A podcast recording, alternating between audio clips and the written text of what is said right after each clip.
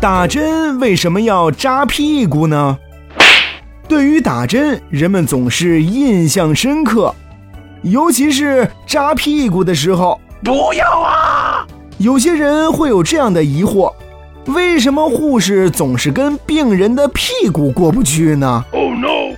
其实给药的方式有许多种，医生们往往会根据病情来确定药物作用时间的快慢，进而选择不同的给药方式。作用最慢的是口服，最快的是静脉注射。也就是我们通常说的输液，快慢适中的则是肌肉注射，在屁股上打针是肌肉注射的一种，也是被广泛推崇的。这又是为什么呢？